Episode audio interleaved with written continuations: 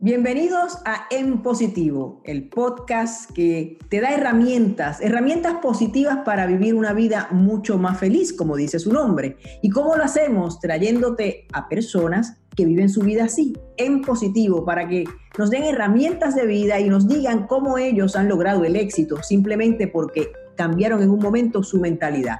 Y para eso, bueno, hoy tengo una invitada muy especial. No solo es mi amiga, sino que cuando les diga el nombre, muchos de ustedes van a saber de quién se trata porque ella es muy famosa. Pero aclaro, no siempre van a escuchar aquí personas famosas, porque hay personas que no lo son, pero que también han tenido historias de éxito. Pero hoy no. Hoy sí nos vamos con una famosa. Una famosa que ha sido encontrada por People en Español como una de las personas más influyentes del año 2020. Así que imagínense si estoy yo hoy muy orgullosa de tener a mi amiga María Marín. Adelante María, ¿cómo estás? ¿Cómo estás, Lourdes? Gracias por esa presentación. ¿Cómo estás, mi amor? Qué gusto estar aquí contigo en tu podcast, que sé que está teniendo muchísimo éxito. Me siento honrada de estar contigo. Un podcast en positivo. Me encantó lo que dijiste de que eh, este podcast se trata de las personas poder lograr lo que ellos desean, trayendo a gente positiva. Así que espero que mi positivismo, mi alegría, mi cariño toque el corazón eh, de todos los que nos están viendo y escuchando hoy. Claro que sí. Es que yo, desde que concebí esto en mi cabecita, yo dije, María tiene que ser una de mis primeras invitadas porque es de las personas más positivas que yo conozco. Y vamos a hablar un poco sobre tu historia para que la gente entienda por qué no siempre ser positivo quiere decir que a uno no le pasa nada en la vida que lo reta. Tú has tenido muchos retos. Para empezar, de niña tu madre muere siendo tú muy pequeña. ¿Qué edad tenías, María? Cuando mi mamá murió, yo tenía nueve años. Mi mamá era bien jovencita cuando murió. Ella tenía únicamente 33 años. Imagínate tú, tenía la edad de Cristo. Así es. Eh, murió de cáncer mi mamá. Un cáncer bien, bien, bien agresivo. Le comenzó cuando tenía como 29 años y a los 33 Dios se la llevó. Así que sí, eso ha sido uno de los retos eh, de niña que yo tuve que enfrentar. Y que claro, te marcaron como nos puede marcar a cualquier una experiencia así, pero bueno, tú seguiste por la vida, tu papá se volvió a casar y te dio una mamá muy buena, ¿no es así? sí, gracias a Dios. Después que mi mamá murió, eh, yo quedé con un vacío emocional bien grande, que quiero que sepas que yo lo, me desquité de chiquita con la comida y empecé a comer, a comer, a comer. Y yo era una niña de pequeña, obesa, súper gordita, súper acomplejada. Y mi papá se casa con mi segunda mamá. A mí no me gusta decirle madrastra porque madrastra con el nombre basta. Claro, tiene una carga que, que a muchos pues le puede parecer que es una cosa negativa. Sí, pero fíjate, eh, mi madrastra llegó. ¡No, dije madrastra! Porque se te zafó, se te zafó. Te perdonamos, fue sin querer, fue sin querer. Mi segunda mamá, como yo le digo, ella llegó a llenar ese vacío emocional y ella fue la que me puso a dieta, me hizo bajar de peso, eh, me animó a creer en mí, que tú eres linda, que tú eres bella, porque yo me sentía súper acomplejada. Eh, a mí me hacían burla en la escuela, pero qué me hacían bullying. Fíjate, te tengo que interrumpir. Qué difícil es para el que te conozca ahora, que yo que te conocí de adulta, bella, preciosa, maravillosa y segura de ti misma como tú eres. Qué difícil es uno poder pensar que esa persona no siempre fue así, que tuvo cosas que enfrentar. Tomen nota para que ustedes vean lo que yo les digo no todo es miel sobre hojuelas y no todo nos sale bien, pero cuando cambiamos ese chip, que fue lo que hizo esta señora en tu vida, ¿no? Tu segunda mamá, Dios me libre de llamarla de otra manera. Sí, por favor. Fue darte esas herramientas que tú necesitabas y entonces tú, por suerte, absorbiste todo eso y te eventualmente te convertiste en la persona que todos conocemos como María Marín, la motivadora. Pero bueno, eh, dentro de toda esa situación, Vamos a hablar del reto que más gente conoce sobre ti, que es el cáncer. Tuviste en el 2016 un cáncer de seno que te cambió la vida y me imagino que te tiene que haber dado mucho miedo pensando precisamente en que tu mami había fallecido por esa Claro. Pero tú lo enfrentaste, María, como una guerrera espectacular. O sea, no solamente eh, de la manera en que atendiste los asuntos médicos, sino la actitud y cómo nos hiciste a todos partícipes de ese proceso para que aprendiéramos. Y yo creo que todos aprendimos muchísimo. Háblame de eso y háblame, de nuevo, para darle herramientas a, mi tribu, como le llamo yo a mis seguidores, de cómo uno supera algo así y cómo, o sea, tú tienes que haber sentido miedo, pero cómo manejaste claro. Es más, yo te voy a decir una cosa, que yo como motivadora, eh, siempre le decía a la gente, ¿qué es lo que te dice un motivador? Lánzate, no tengas miedo. Y como motivadora, pienso que esta ha sido la mejor lección porque vivir en carne propia, el miedo es lo que te hace identificarte, porque ahora yo de verdad me identifico con los miedos que tienen otros, porque ahora yo entiendo lo que es no poder dormir una noche no una noche no, no poder dormir de noche porque las preocupaciones y el miedo te roban el sueño, te dan ansiedad, no, no te dejan vivir en tranquilidad. Y a lo mejor antes para mí era más fácil decirle a alguien, no tengas miedo, lánzate, no te preocupes. Pero ahora yo entiendo lo que es tener una preocupación horrible que no puedes salir de ella. Pero tú sabes que eso nos lleva a un punto importantísimo, que las cosas malas que nos pasan, nos pasan como lecciones y nos sirven, al final del día nos sirven, porque el tú ahora tener, esto te da a ti herramientas no solo para entender a los demás, sino para autoentenderte también. O sea, uno a veces tiene que pasar por cosas difíciles para, para aprender, para crecer.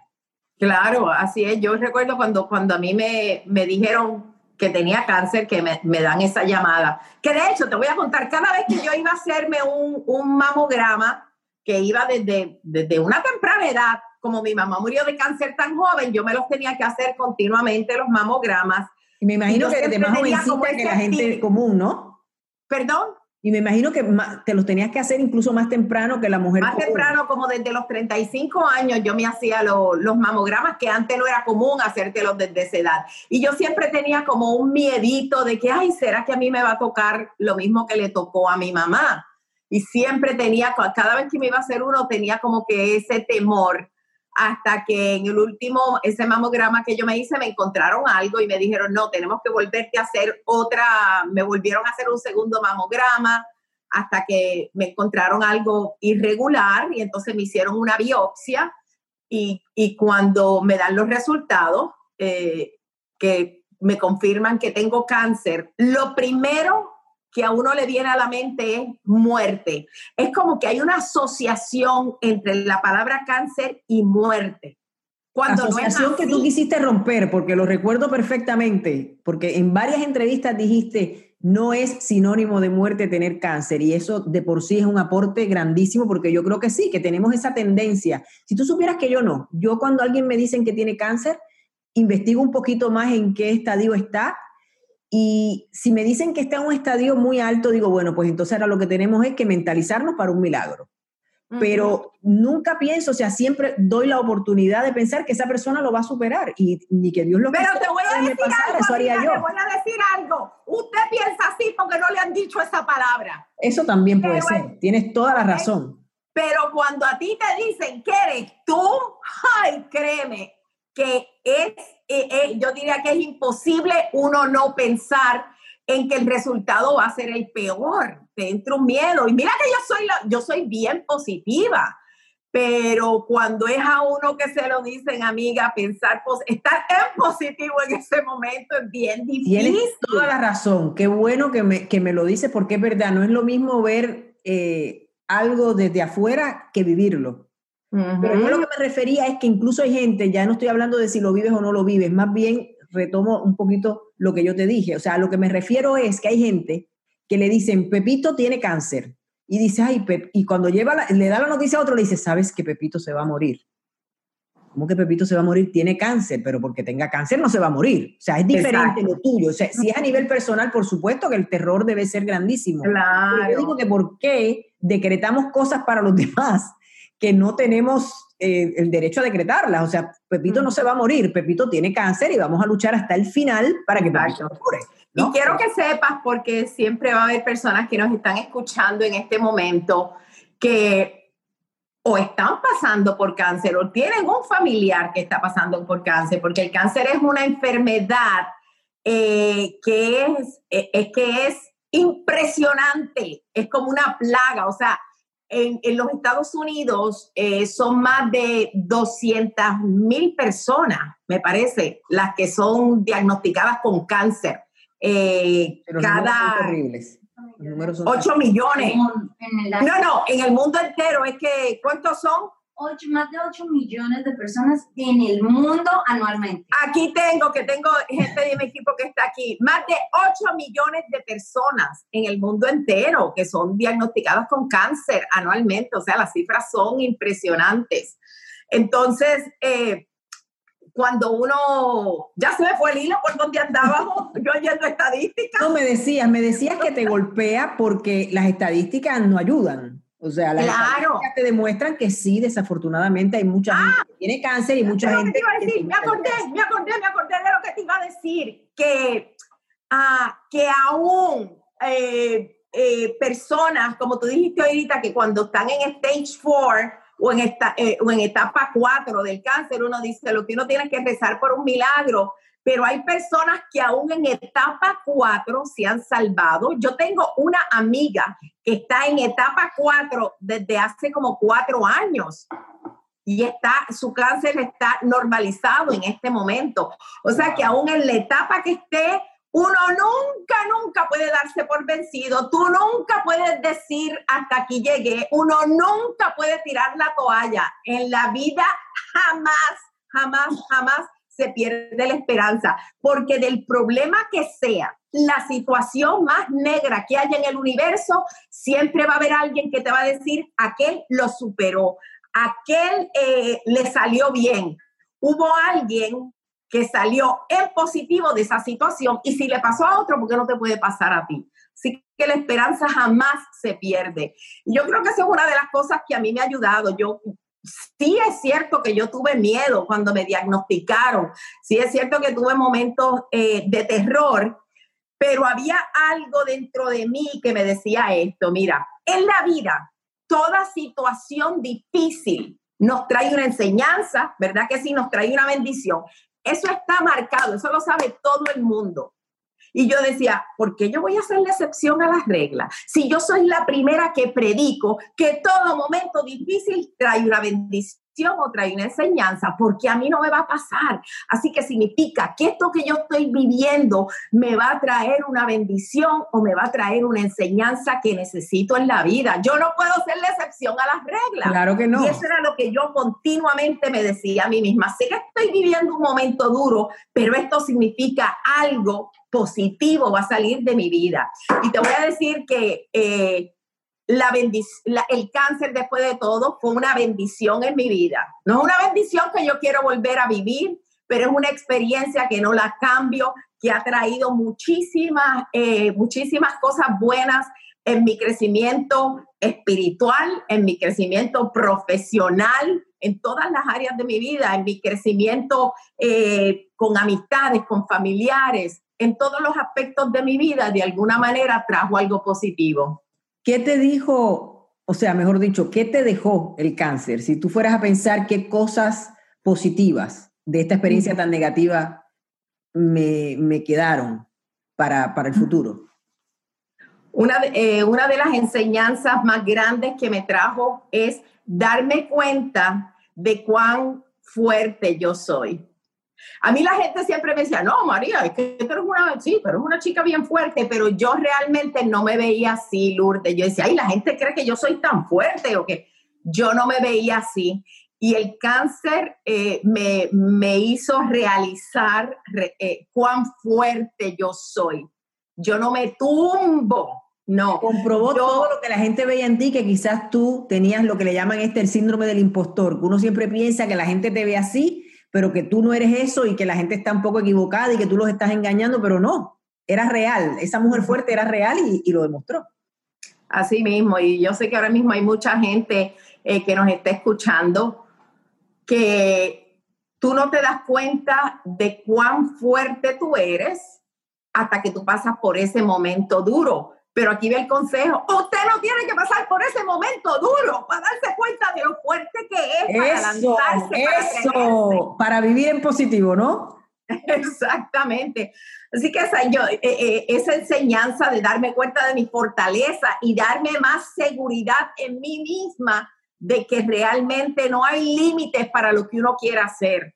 Eh, entonces, también otra de las cosas fue una enseñanza bien grande, el de aprender a, humanizarme con, con los problemas de otro, con los sufrimientos, con las tristezas que otro pueda estar pasando, a de verdad entender eh, mejor eh, a las personas con las que trato diariamente, a mis seguidores, a, a mis amistades, a mi familia, a mis amigos, a mis colegas, a todo el mundo. María, yo creo que tú saliste de ahí súper fortalecida. Ahora te lo digo yo de afuera, no tú que obviamente te conoces mejor que nadie, pero yo te digo cómo puede percibirte el resto de la gente o por lo menos cómo te percibo yo. Yo siento que tú saliste de ahí energizada, que el cerebro te funciona 27 horas al día en lugar de 24, porque yo hablo contigo y acabo con 20 planes en la cabeza, porque es que tú tienes tantos planes, tienes tanto que dar, eres tan eh, divina, encantadora, te gusta ayudar a todo el mundo, te gusta, o sea, sabes cosas y te gusta compartirlas, no todo el mundo es así.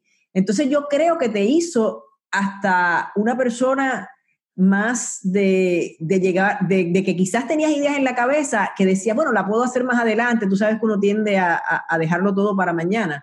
Y yo creo que tú te diste cuenta, y corrígeme si me equivoco, que a veces puede no haber un mañana y que si tú quieres hacer algo, lo tienes que hacer hoy y tienes que trabajar para hacerlo. Sí, yo siempre, eh, antes de que yo fuera, eh, hubiese sido diagnosticada con cáncer, el sueño mío siempre fue tener mi propio programa, ¿verdad? Eh, yo, yo llevaba en la radio como más de 10 años, tenía dos programas de radio, pero siempre mi sueño había sido tener mi propio programa de televisión. Yo salía en televisión, pero ese era mi sueño. Y cuando, pero yo ponía excusas, no es el mejor momento, no, ya estoy muy vieja, eh, será que a la gente le va a gustar lo que quiero, eh, hay mucha competencia, hay muchos programas, uno busca cualquier excusa, cuando uno quiere hacer algo, las excusas llueven para justificar por qué tú no lo puedes hacer. Claro. Entonces, cuando a mí me da cáncer, ahí yo digo, oh my God, ¿y qué tal si yo me muero, yo nunca cumplo mi sueño, porque tú no sabes, a la hora de la verdad uno no sabe si lo va a sobrevivir o no.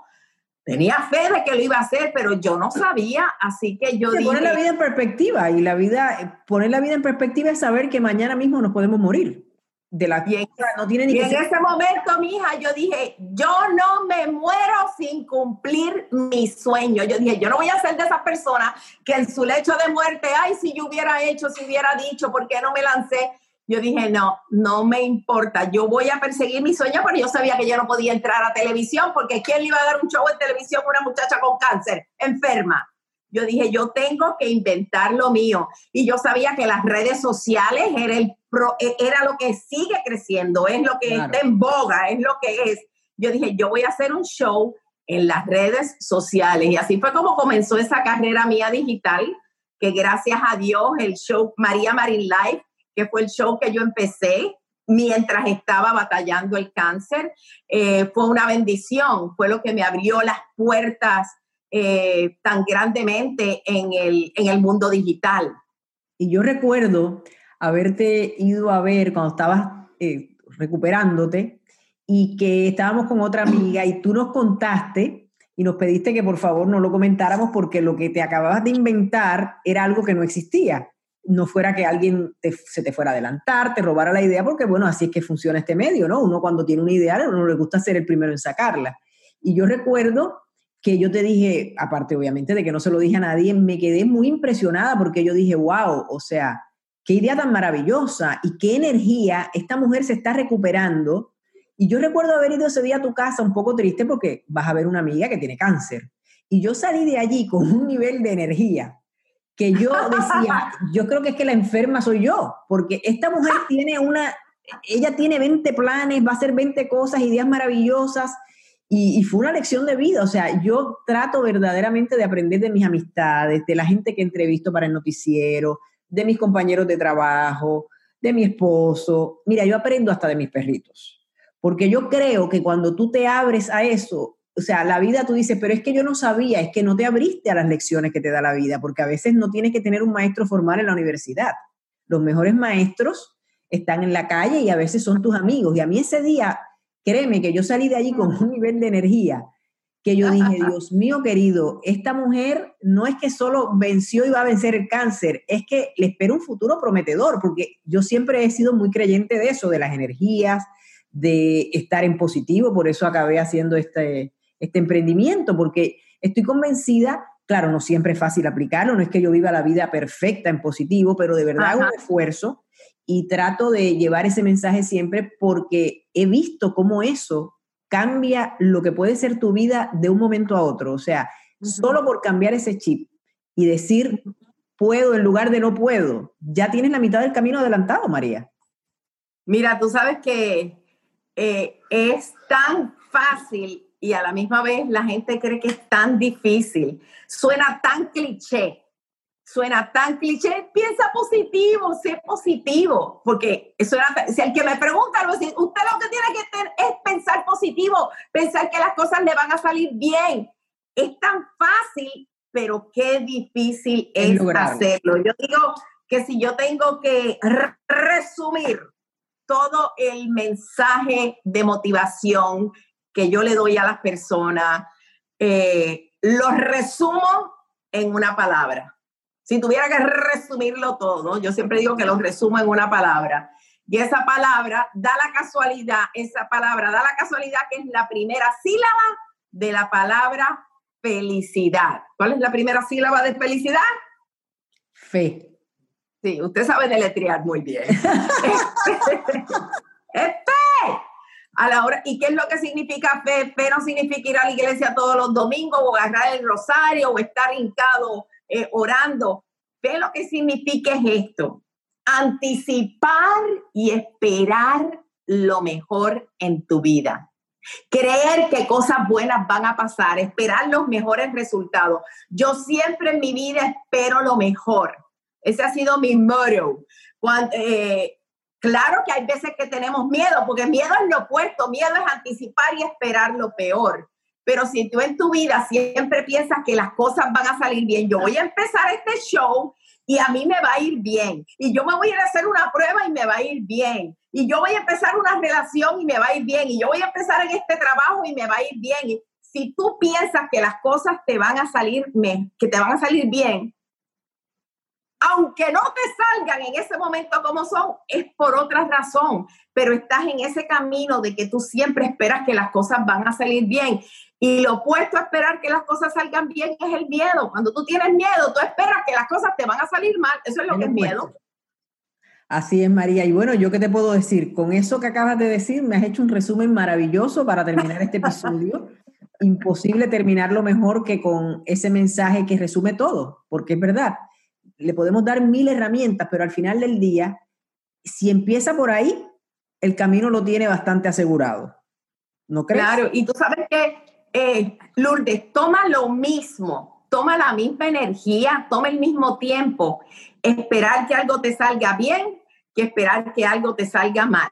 Si hay alguien que está padeciendo de COVID en este momento, cuesta lo mismo tú decir, ay Dios mío, y si la cosa se pone peor y me quedo sin respiración y entonces cuando empieza a perder el sentido del sabor y, del olor y, y si acabo en un hospital, todo eso toma lo mismo decir, ¿y qué tal si los síntomas no empeoran? ¿Y qué tal si yo sigo respirando bien? ¿Y qué tal que si acaso se mejoran? ¿Y qué tal si toma lo mismo imaginarte lo mejor que imaginarte lo peor? ¿Cómo rayos te vas a imaginar lo peor? Imagínese lo mejor.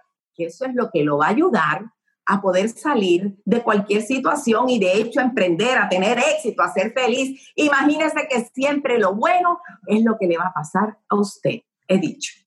María, eres la reina de las redes sociales, pero nunca, jamás vas a poder dejar de lado a María la motivadora, porque tienes un... Ah. Es divino, es un don, y cuando digo divino, me, o sea, me refiero verdaderamente a que me parece que te lo dio Papá Dios. O sea, tienes esa capacidad de no solamente haber superado lo que has superado, sino transmitirlo para ayudar a mucha gente. Y yo sé que dentro de todas las las millones de cosas que haces en redes sociales, innovadoras en la gran mayoría de ellas, siempre la motivadora está ahí. Siempre por aquí o por allá nos llega ese mensaje y por eso es que eres tan popular, por eso te quiere tanto la gente y yo creo más que todo porque eres tan genuina. Yo personalmente por eso es que más te adoro, porque... Gracias. la gente genuina, me encanta que lo que ves es lo que es y tú eres muy así pero verdaderamente... Eh, quiero decir así eres tú también. Yo quiero que sepan que Lourdes y yo somos amigas